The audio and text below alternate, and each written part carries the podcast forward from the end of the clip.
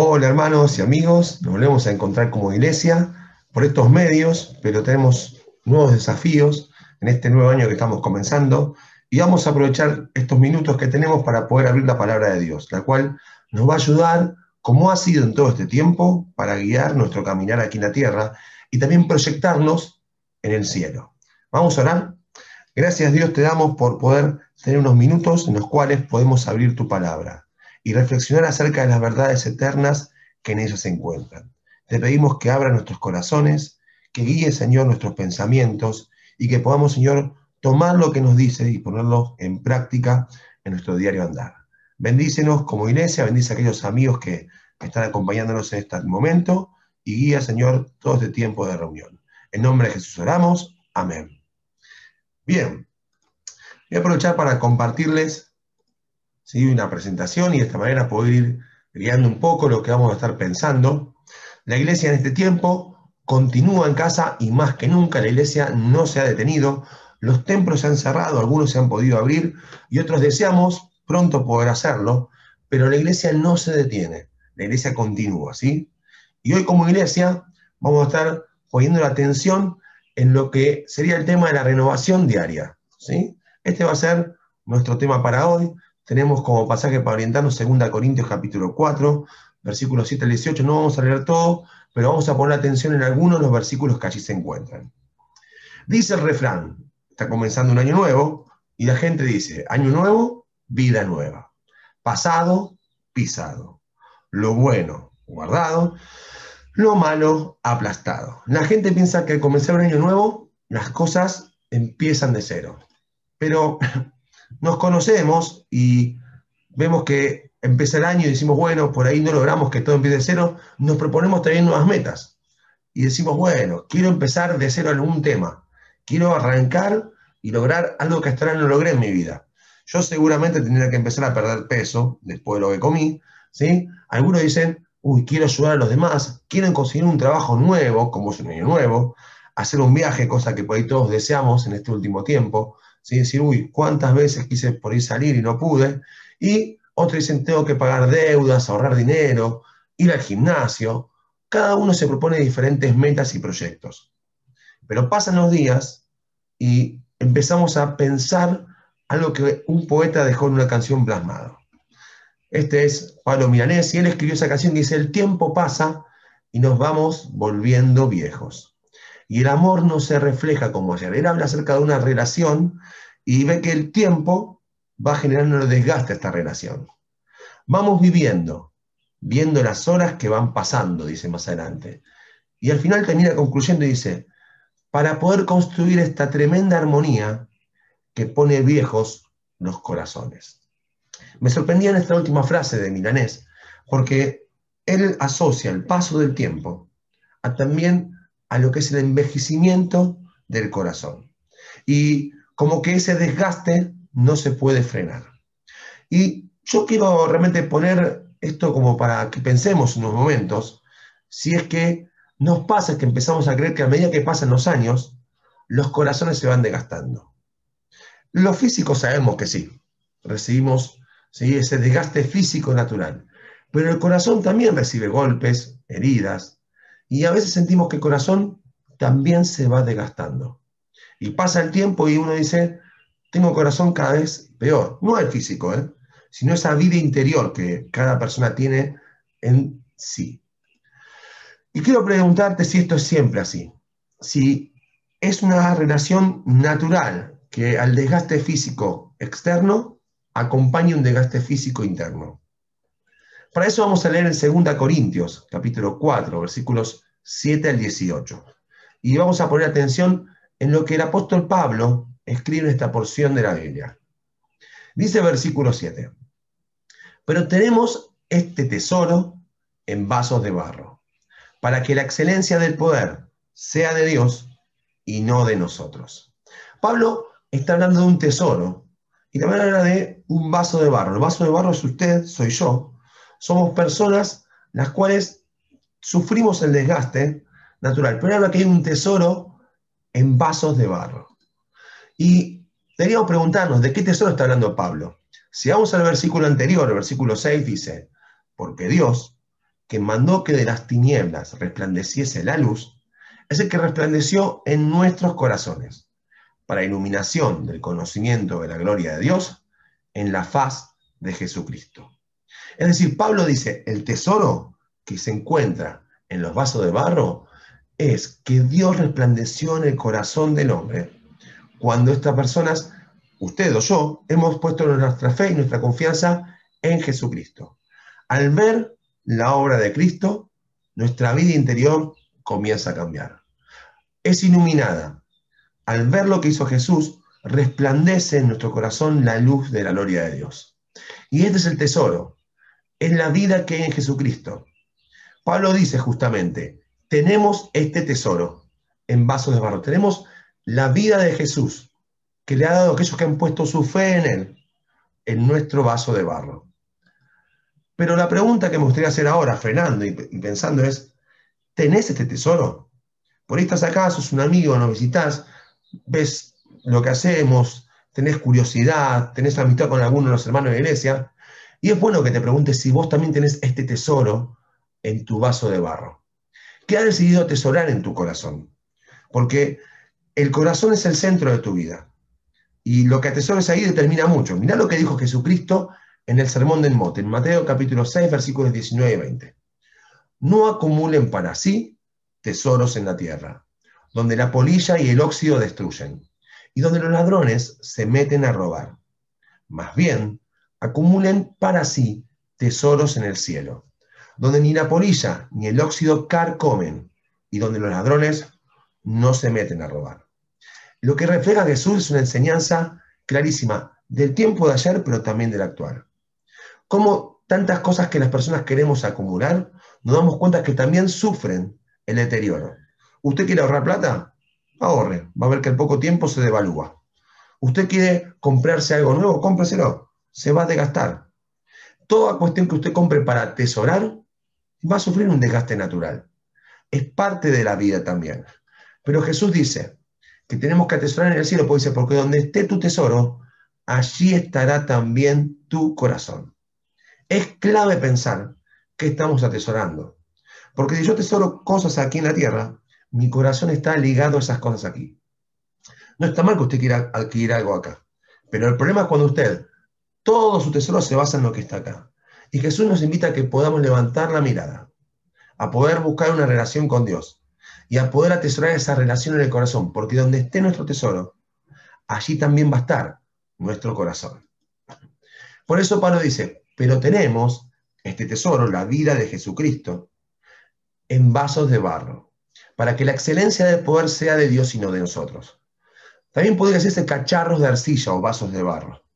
¿Para qué Dios nos dio este tesoro en vasos de barro? Porque es como una cuestión contradictoria. Un tesoro lo guarda en un lugar glorioso.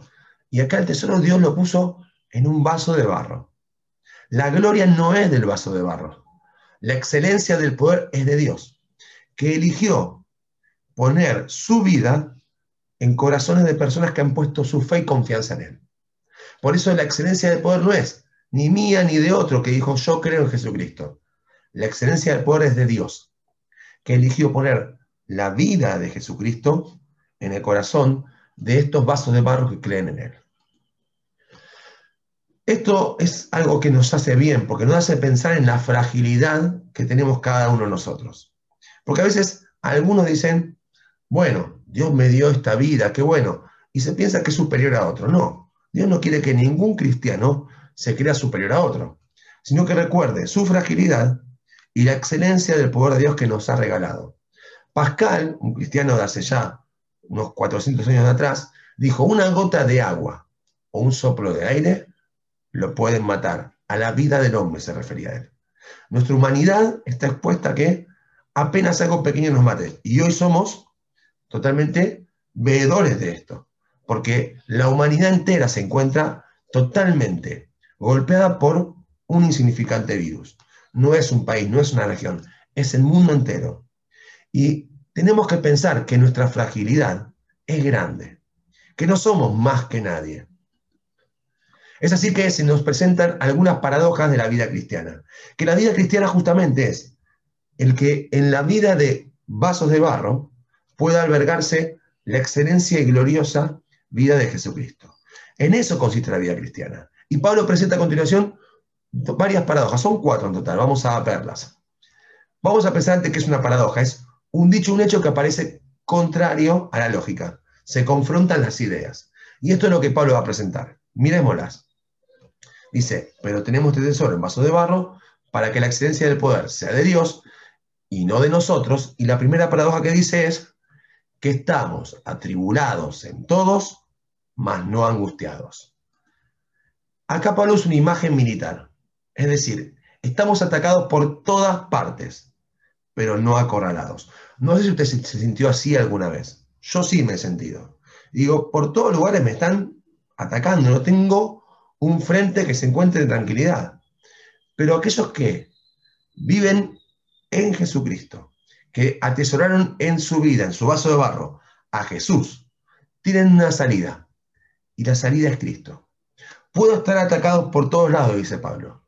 Pero como tengo un tesoro, que no es mío, que Dios me lo regaló, y lo puso en mi vida, que es un vaso de barro, aunque esté atacado por todas partes, en Cristo siempre tengo una salida. Y Pablo fue un ejemplo de esto. Si no, vaya a leer el libro de los Hechos que tiene gran parte de su vida reflejada ahí, donde él se encontraba muchas veces acorralado, pero siempre tenía una salida en Jesucristo. La segunda paradoja que nos marca es la siguiente, que también estamos en apuros, mas no desesperados. Y ahora compara dos verbos en griego que tienen la misma raíz, pero que la palabra se modifica con un pequeño agregado. Y lo que está diciendo es, estamos desbordados, pero no desesperados. Yo no sé si a usted le pasó alguna vez que cuando sirve una bebida efervescente, empieza a subir la espuma y alguna vez se le habrá desbordado el vaso. Y ve que uno se desespera, no sabe si mete el dedo, si tomar, a veces hasta de torpe puede ser que tenemos todo. Bueno, acá es esta imagen misma, dice, siento que me estoy desbordando, que no puedo contener las cosas, pero no me desespero. ¿Por qué?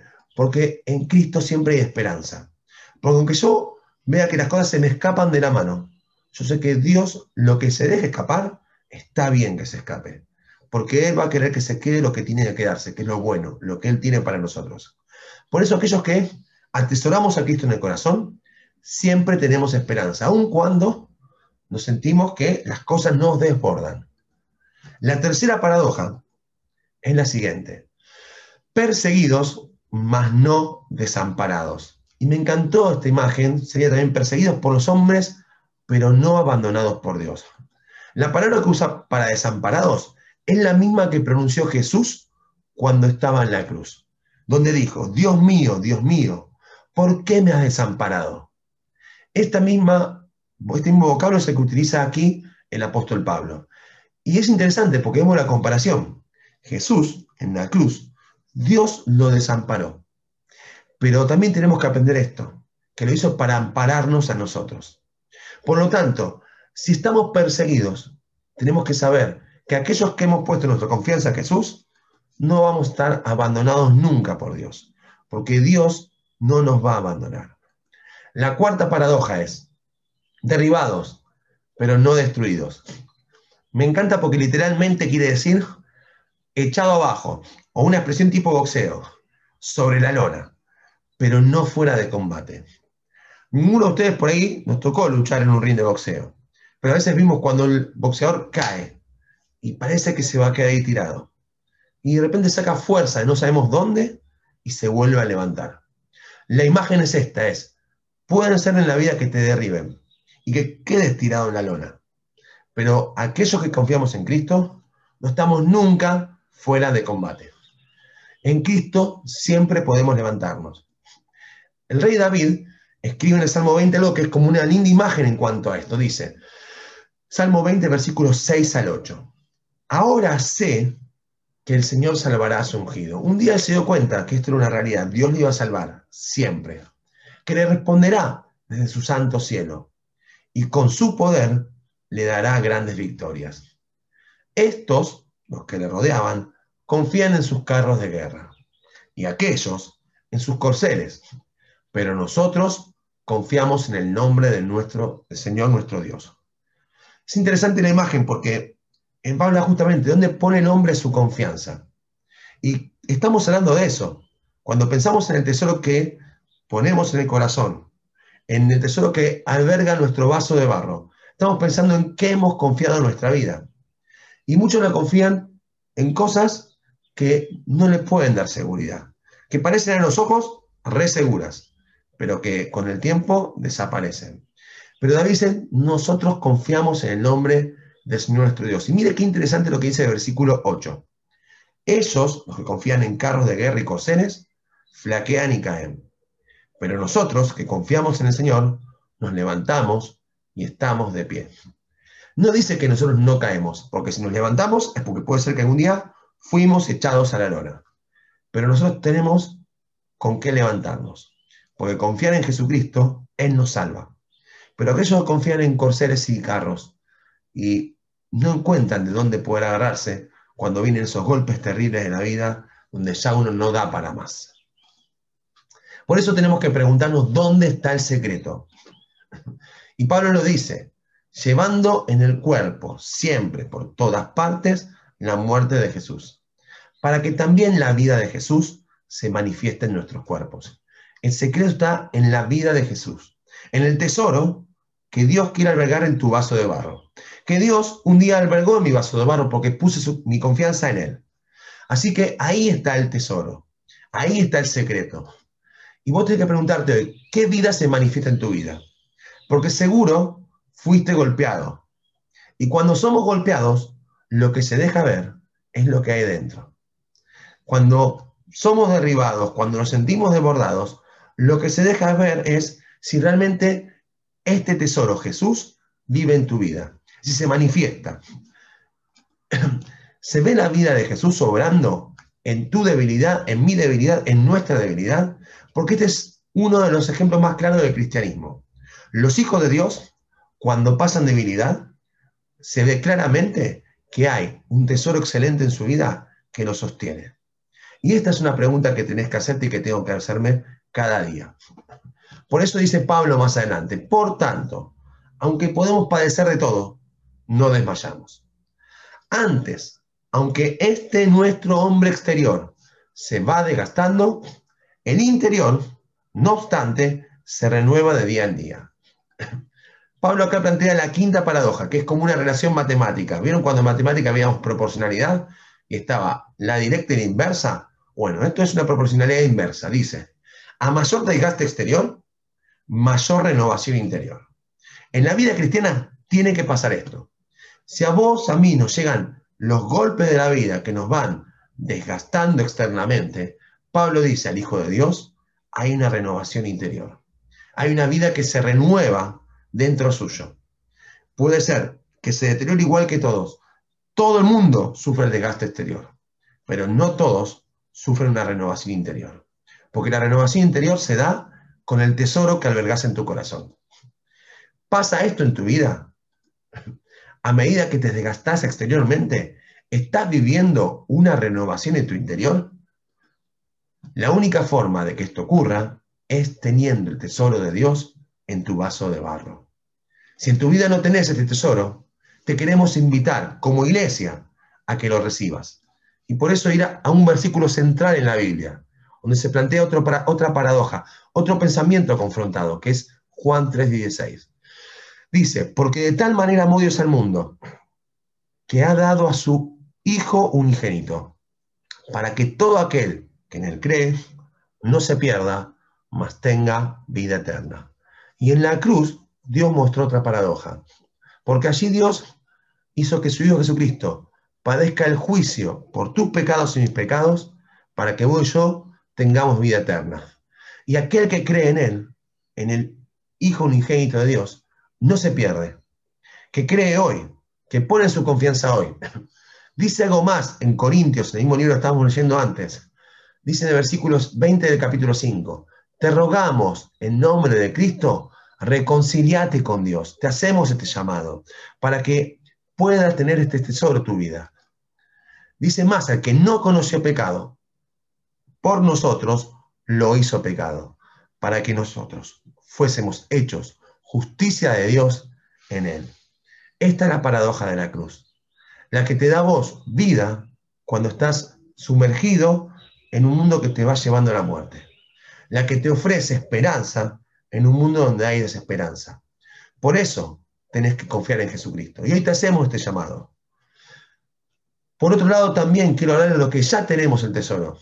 Porque Pablo decía, tenemos este tesoro, por igual no lo tenés, y otros sí lo tienen. Bueno, si ya tenés este tesoro, tenés que tener en claro esto. Recordad que la vida interior se renueva de día en día. La vida interior no es una cuestión de que creí en Jesucristo un día y ya está. Pablo dice, volvemos a repetir, antes, aunque este nuestro hombre exterior se va desgastando, como el de todo el mundo, el interior, no obstante, se renueva de día en día. Y mi renovación tiene que ser diaria, no tengo que esperar a que venga un nuevo año para que mi vida se renueve. Cada día tengo que vivir una renovación como hijo de Dios. ¿Cómo se renueva de día en día nuestro hombre interior? ¿Cómo es que nuestro corazón se renueva?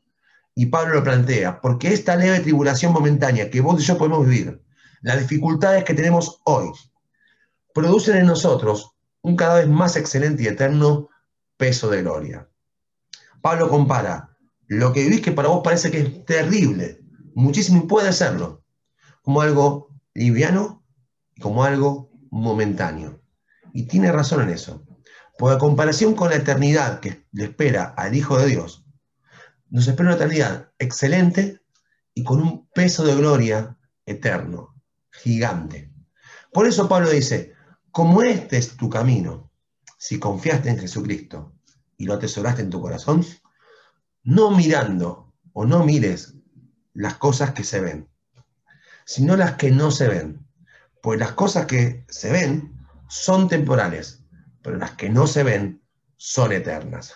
Por eso Pablo nos desafía que la renovación tiene que ver con dónde fijamos nuestra mirada. La clave de nuestra renovación es que cada día abramos la Biblia, oremos y busquemos a Dios, tengamos comunión con otros hijos de Dios. Y de esa manera nos alentemos a que nuestro ser interior se renueve de día en día en Jesucristo, transformado por su gloria. Ahí está la clave de nuestra renovación. Cuando miro y quiero quedarme con las cosas que tengo acá, no voy a encontrar ninguna renovación diaria. Pablo dice más en el libro de Colosenses. Así que, puesto que habéis resucitado con Cristo, es decir, puesto que creíste en Jesús y tenés una nueva vida en Jesucristo por la fe que pusiste en Él, poné el corazón en las cosas de arriba, donde está Cristo sentado a la diestra de Dios. Ocupa tu mente con pensamientos que se concentren en las cosas de arriba, mientras que estás acá en la tierra, ¿eh? en lugar que en las de la tierra. Estamos acá en la tierra, pero nuestra mente tiene que empezar a pensar en el cielo. No podemos, como hijo de Dios, no pensar en el cielo, no concentrarnos en esas cosas de arriba. Porque morimos y nuestra vida está escondida con Cristo. Cuando quiera que Cristo aparezca, que eso lo sabe Dios, vosotros también apareceréis con Él en gloria, porque Él es vuestra vida. Él es vuestro tesoro. Por eso nuestra esperanza, hoy y siempre, tiene que estar en Jesucristo. Hoy queremos invitarte a que puedas confiar en Jesús, a que puedas poner tu esperanza en Él, a que puedas atesorar a Cristo en tu corazón y de esa manera comenzar una nueva vida. Y si ya lo hiciste, queremos alentarte a que justamente también día a día te vincules y relaciones con Él, para que vivas la renovación que necesitamos todos los hijos de Dios diariamente. Esto es lo que Dios quiere para nosotros. Y por esto vamos a hablar ahora. Gracias Dios te damos por abrir tu palabra, por enseñarnos cuál es tu plan. Te veo porque hay por ahí un amigo, una amiga que está escuchando esto y que necesita de ti, que pueda él buscarte, que pueda hablar contigo, abrir su corazón y poner su esperanza, su confianza en ti. Y para aquellos que ya hemos creído en ti, Señor, ayúdanos a poder batallar de la manera correcta, a que día a día levantemos nuestros ojos al cielo y nuestros pensamientos y nuestros corazones estén ligados contigo hasta que vengas, para poder vivir la renovación diaria que vos querés que tengamos cada día. El Señor está añadiendo su palabra a la bendición que tiene y que no trae tristeza. En nombre de Jesús oramos. Amén. Queremos saludarte y te volvemos a invitar a que si querés contactarte con nosotros, puedes buscar en las redes y poder escribirnos y de ahí poder hablar. Gracias por estar acompañándonos. Que Dios te bendiga.